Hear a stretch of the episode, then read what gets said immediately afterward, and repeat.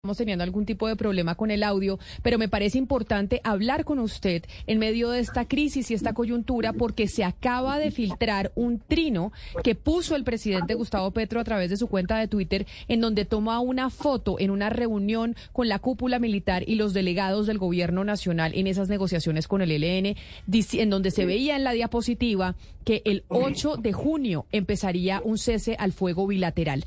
Posteriormente, esa, ese trino lo borra el presidente y vuelve a poner otro tomando la, la, foto desde donde no se ve la diapositiva, pero nosotros logramos captar esa imagen y quienes están conectados con nosotros a través de nuestro canal de YouTube la pueden ver. ¿Qué es lo que está pasando y cómo todo este escándalo político que afecta a la Casa de Nariño puede terminar permeando las negociaciones con el ELN?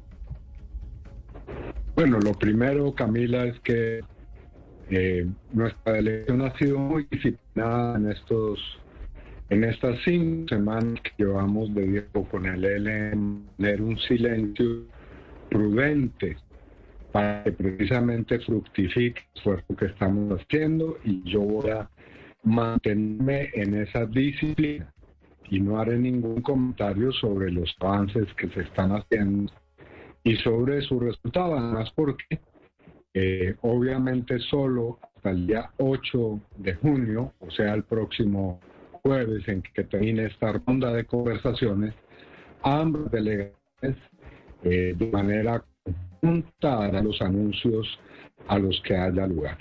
Eh, claro, senador, pero digamos como que entiendo el silencio. Usted está en esas negociaciones con el Ejército de Liberación Nacional, pero quien pone este trino es el presidente de la República.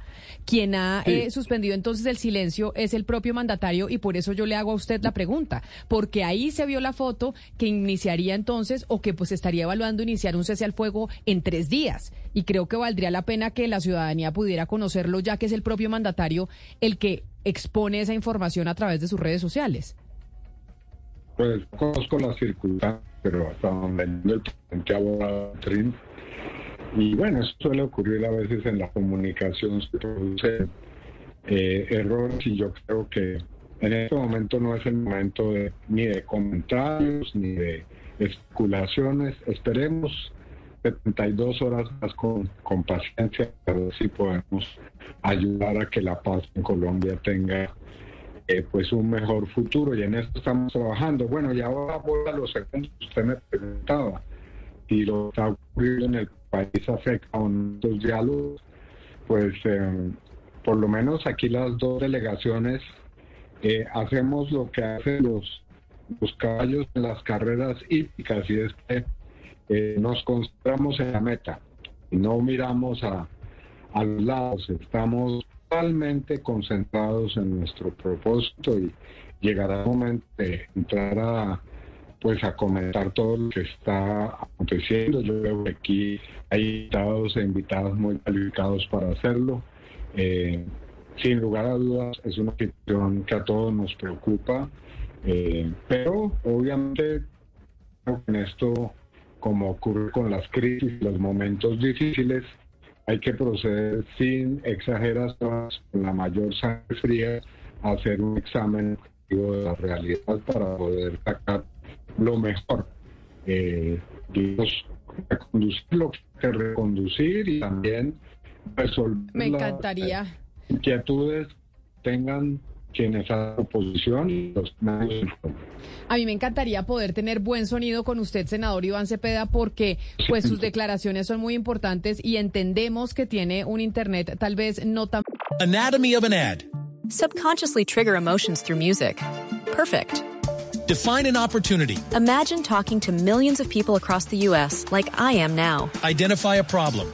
Creating an audio ad is time consuming. Offer a solution. Utilize cutting edge AI Imagine creating all that in under 30 seconds. Well, we did to create this ad. To learn more about AI in the audio industry, download the white paper from audiostack.ai. bueno y se le oye muy cortado. Vamos a ver si logro mejorar la comunicación con el senador Iván Cepeda, que está en estos momentos en ese ciclo de negociaciones con el ELN, que dice vamos a mantener silencio durante las próximas 72 horas, pero puede avecinarse un eh, cese bilateral al fuego si eh, juzgamos por el trino que puso el presidente Gustavo Petro en estos eh, momentos. Creo que mejoré la comunicación con Iván Cepeda. Me están diciendo que tenemos mejor comunicación y mejor audio. A ver, senador Cepeda, si lo escucho más nítido. Pues, no sé si me escuche bien, pero he suspendido la cámara mejor. Pues lo suspendo la cámara, pero igual eh, se le oye un poco entrecortado. Le, quizá la última pregunta que le hago a usted, entendiendo que nos atiende desde La Habana, y es, ¿usted estuvo a favor o en contra de la sumatoria de líderes políticos como Roy Barreras, como Armando Benedetti en su momento a la campaña presidencial de Gustavo Petro? ¿O usted cree que haberlos incluido significa que en este momento estén metidos en, eh, en estos eh, problemas que está viviendo la Casa de Nariño? Bueno, yo he criticado lo que ha habido que criticar oportunamente y eso lo he hecho de una manera muy clara y muy He tenido una relación con Rivera desde años y creo que ha hecho un aporte importante al trabajo de nuestro gobierno, ha contribuido a desarrollar la agenda pública, eh, el desarrollo del trámite legislativo, en fin. El caso de Benedetti es otro y frente a ese caso tengo opiniones críticas eh, frente al, la, digamos, o, con relación a las cuales haré mi Vamos, eh, lamentablemente no pudimos mejorar la comunicación. Senador Iván Cepeda, mil gracias por estar con nosotros hoy aquí en eh, Mañanas Blue. Y déjeme conectar entonces al abogado Miguel Ángel del Río, quien era candidato o tuvo la intención de ser candidato en su momento por la lista del Pacto Histórico a la Cámara de Representantes en la costa. Abogado del Río, bienvenido. Mil gracias por acompañarnos hoy aquí en Mañanas Blue. Camila, un saludo especial para usted y para todos sus televidentes. Gracias por la invitación. En su momento, usted quiso ser candidato y estar en esa lista y mencionó algo sobre Armando Benedetti, recuerdo muy bien, y dijo, yo definitivamente no voy porque decidieron darle ese puesto a Armando Benedetti. Por favor, recordemos, mi doctor del Río, qué fue lo que pasó en su momento con esa lista a la Cámara de Representantes en la costa y en Barranquilla. No, no, Camila, ahí hay una corrección. El tema fue con el actual representante Ahmed Escaf. Claro, pero que mencionaban que Ahmed Escaf era la ficha de Armando Benedetti y que por esa razón no estaba usted como cabeza de lista en eh, la Cámara de Representantes en la costa. Sí, yo creo, yo creo que eso sí es cierto, que pues en términos generales, Ahmed Escaf en su momento era eh, la persona que quería el pacto para ese espacio. Eh, yo en ese momento simplemente pues había, había renunciado a mi ejercicio de litigio, pues había, había llegado al Departamento del Atlántico precisamente para hacer campaña y así fue. Creo que todas las fuerzas terminaron uniéndose para favorecer al representante Meses y digo eh, no solamente el entonces senador Benedetti, sino Nicolás Petro, el propio presidente de la República, pues le dieron el voto de confianza a Ahmed Escaf y pues eh, yo salí eh, incómodo, creo que incluso dimos, hablamos con usted en ese momento, Camila, sobre esa eventualidad.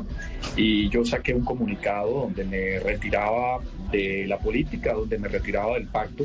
Y pues no solamente el senador Benedetti que sí lo hizo, sino todas las fuerzas del pacto a nivel central apoyaron esa candidatura. Eh, señor abogado del Río, eh, teniendo en cuenta eso que usted nos está diciendo y lo que se ha conocido de los audios de Benedetti y además de lo que usted sabe, porque usted es el abogado de Aida Merlano eh, y usted sabe cómo se mueven los dineros para las campañas en Barranquilla, ¿usted cree que en efecto entró dinero sucio y que además violó los topes de campaña y que no se reportó en, la, en, las, en los libros de campaña a la campaña del presidente Petro, al menos en la costa? Eh, gracias por la pregunta, eh, Claudia. Yo, yo de hecho lideré un combate muy fuerte en contra de la compra del voto en el departamento del Atlántico. Yo, después de esta salida abrupta en su momento con relación a la política, el, entonces candidato Gustavo Petro me buscó para que yo liderara un combate en contra de las mafias electorales. Eh, fue una batalla muy dura en contra de todos esos espacios, en contra del clanchar, en contra del entonces senador Laureano Acuña, eh, en contra del propio Eduardo Pulgar, en contra de todas esas fuerzas políticas compradoras de votos. eh, yo, el Departamento del Atlántico y en términos generales, Claudia y Camila, la costa norte es un nicho de, de, mafias electorales y pues lo que, lo que yo pude evidenciar era que eh, los dineros que se estaban moviendo para favorecer y para comprar votos en favor de una campaña se hacían en cabeza de Rodolfo Hernández por parte de la familia Char y por parte de las casas políticas.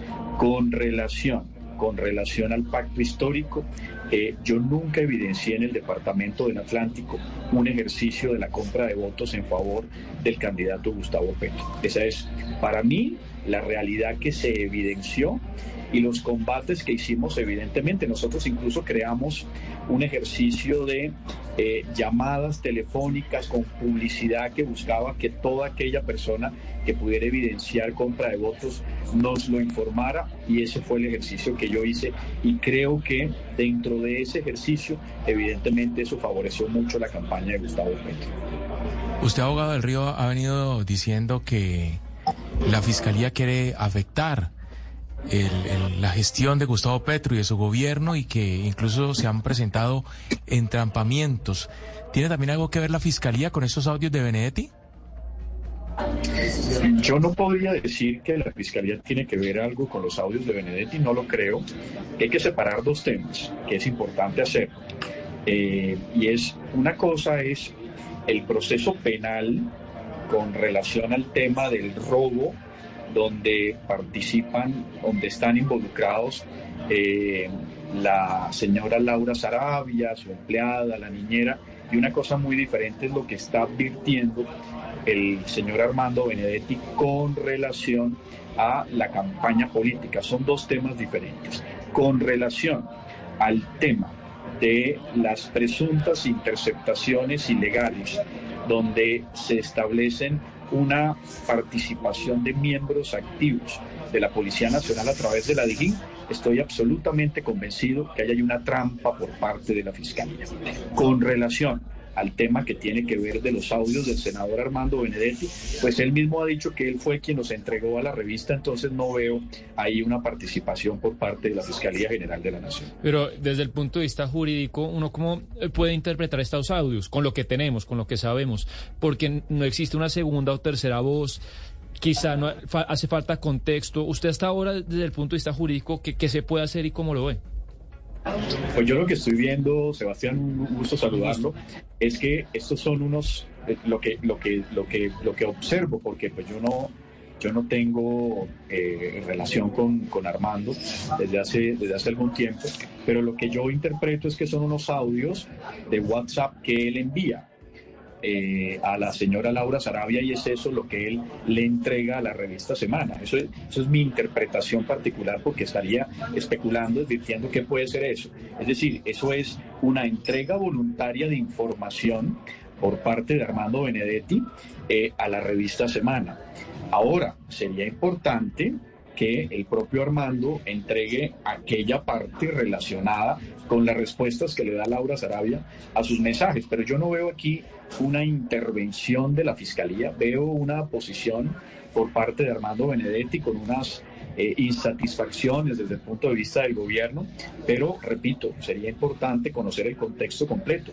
¿Cuál fue la respuesta eh, de, de Armando Benedetti? Me parece muy, muy precario y muy ligero eh, el tema de sacar audio sin contexto, además que no sabemos, hay algunos que lo relacionamos con una fecha específica, otros que no parecen tener relación con otros temas, no tuvieron hilo conductor, entonces sería bueno que eh, una información completa para hacer ese preciso, ese contexto eh, que me parece válida su pregunta, Sebastián. Doctor del Río, le pregunto por la campaña precisamente. ¿Qué, qué, le consta a usted? ¿Qué participación tuvieron allí en esa campaña el doctor Euclides Torres, el doctor Camilo Torres, el hoy senador Pedro Flores?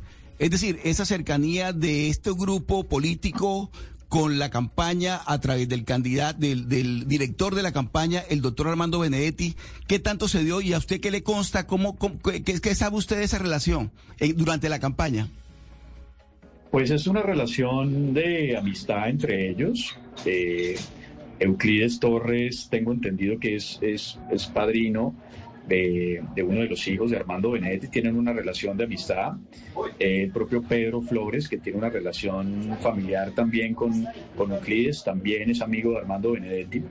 Eh, pero en realidad lo único que yo vi fue un grupo de personas que tenían como propósito apoyar una campaña eh, política no entendería y sería muy bueno que nos lo aclarara eh, esas manifestaciones de Armando Benedetti sobre el ingreso de 15 mil millones de pesos. No no de hecho de hecho lo que yo pude advertir eh, en la campaña era un problema para conseguir recursos para enfrentar esa segunda vuelta y ese andamiaje poderoso que tenía eh, la familia Char apoyando la campaña en ese momento de Rodolfo y todas esas fuerzas corruptas. Eh, esa es mi única eh, evidencia. Camilo, Camilo Torres y toda la familia Torres, pues evidentemente apoyaba la posibilidad de que, de que se diera el triunfo de Gustavo Petro. Pero yo hasta ahí es que pude evidenciar esa cercanía que obviamente considero que hoy continúa siendo, siendo latente, pues la necesidad de, de la familia Torres en ese momento de apoyar legítimamente la campaña política. Doctor del Río, usted es de los penalistas más conocidos del país y por eso como penalista le quiero preguntar lo siguiente, pero no solo como penalista, sino también como alguien que conoció esa campaña y que incluso se iba a lanzar a la Cámara de Representantes por el pacto histórico. Hay muchos cabos que han quedado sueltos, el tema del vuelo charter, de la niñera de Armando Benedetti y Laura Sarabia a Venezuela, que en las grabaciones solo se oiga la voz de Armando Benedetti y no la de Laura Sarabia, que había una plata en la casa de Laura Sarabia que todavía no sabemos si eran 7 mil dólares, 150 millones de pesos, no sabemos cuál es el origen de la plata. Usted como investigador, como penalista, que sí sabe atar esos cabos en investigaciones y que además ha venido trabajando en denuncias sobre compra de votos en campañas electorales, ¿Qué conclusión saca de todo eso? ¿Cuál es la, cuál es la hipótesis que usted como penalista podría plantear de lo que pasó en, eh, en esta situación entre Laura Sarabia y Armando Benedetti? Pues Camila, es, eh, yo pienso que tanto Laura Sarabia como Armando Benedetti deben aclarar las cosas. Para mí sería importante que Laura eh, nos contara un poco de lo que ha pasado, de cuáles son esas particularidades, eh, si esto es una guerra personal, si este es un problema interno, eh, pues que se establezcan cuáles eran las, las necesidades. Eh, Benedetti advierte un tema de eh, unos ministerios, Laura Sarabia dice que no es así. En fin, yo, yo eh, lo primero que establecería es que si ingresaron 15 mil millones de pesos, pues que el señor Benedetti nos diga pues, pues cómo ingresaron. Él advierte que eh, si él dijera de dónde salen esos 15 mil, eso sería un problema, pues nos gustaría a todos, que incluso los que hicimos parte de la campaña, conocer. De hecho, de hecho yo en su momento mantuve o, o consideré importante distanciarme en el escándalo de Nicolás Petro porque me parecía absolutamente inaceptable el tema de que eh, presuntamente se estuvieran recibiendo unos dineros de personas en entredicho. Además que, entre otras cosas, eh, ese combate fuerte contra las marchas electorales pues fue un riesgo hacia, hacia mi propia vida y el de mi familia y sería importante saber eh, esas particularidades. Yo creo que aquí el ejercicio natural es que cada uno nos diga qué fue lo que ocurrió. Hay muchísimas cosas que quedan en el aire y que deben investigarse a plenitud. Lo único que yo sí le puedo decir, una cosa importante, Camila, y es lo siguiente, eh, sobre la presunta orden de Laura Sarabia de interceptar números. Mire que es imposible que eso hubiera ocurrido y le voy a explicar jurídicamente por qué. La propia Laura Sarabia denuncia el hurto y esa denuncia abre una investigación penal. Investigación penal donde se hubiese podido interceptar, de hecho, por, por, intentar interceptar legalmente es que se descubre la otra. Si Laura Sarabia tenía una investigación abierta donde ella era víctima y donde se podía interceptar legalmente, ¿por qué Laura Sarabia va a dar la orden de interceptar ilegalmente en el otro extremo del país? Eso me lleva a mí a establecer que Laura Sarabia no ha dado ninguna orden para esa interceptación, pudiéndolo hacer legalmente. Ahora, sobre el tema de los vuelos, sobre el tema de, de la niñera. Eh, también pienso que con relación a la niñera, ahí hay algo que ella tampoco nos ha dicho. Creo que estamos enfrentando medias verdades de casi todos los protagonistas y necesitamos una información bastante rigurosa. Lo que sí es cierto y lo que sí puedo decir también con cierta objetividad es que la Fiscalía tiene un interés legítimo en afectar al gobierno nacional y evidentemente su intervención tampoco es espontánea y tampoco es natural. Hay un interés y hay trampas desde el punto de vista jurídico sobre la intervención de la Fiscalía. Pues es el abogado penalista Miguel Ángeles del Río quien nos acompañaba a esta hora aquí en Mañanas Blue. Abogado del Río, mil gracias por aceptar esta comunicación y por estar con nosotros en los micrófonos de Blue Radio. Camila, un saludo especial para usted, para su mesa de trabajo y también para todos sus televidentes. Gracias por la invitación. 12 del día, 53 minutos. Esa frase que dice Claudia, el abogado del río, medias verdades de todos los protagonistas. Y es cierto, aquí no hemos escuchado absolutamente toda la verdad de Laura Sarabia, ni toda la verdad de Armando Benedetti, ni de la niñera que le da la declaración a la revista Semana, ni mucho menos del presidente Gustavo Petro. Aquí hay unas fichas que todavía no encajan y que sería importante conocerlas y será labor de la Fiscalía intentar conocer esas fichas que no encajan, pero pues obviamente se enfrentan la Fiscalía del eh, doctor Francisco Barbosa a que muchos no la reconocen como una Fiscalía imparcial. Anatomy of an ad. Subconsciously trigger emotions through music. Perfect. Define an opportunity. Imagine talking to millions of people across the U.S. like I am now. Identify a problem. Creating an audio ad is time consuming. Offer a solution. Utilize cutting edge AI. Imagine creating all that in under 30 seconds. Well, we did to create this ad. To learn more about AI in the audio industry, download the white paper from audiostack.ai.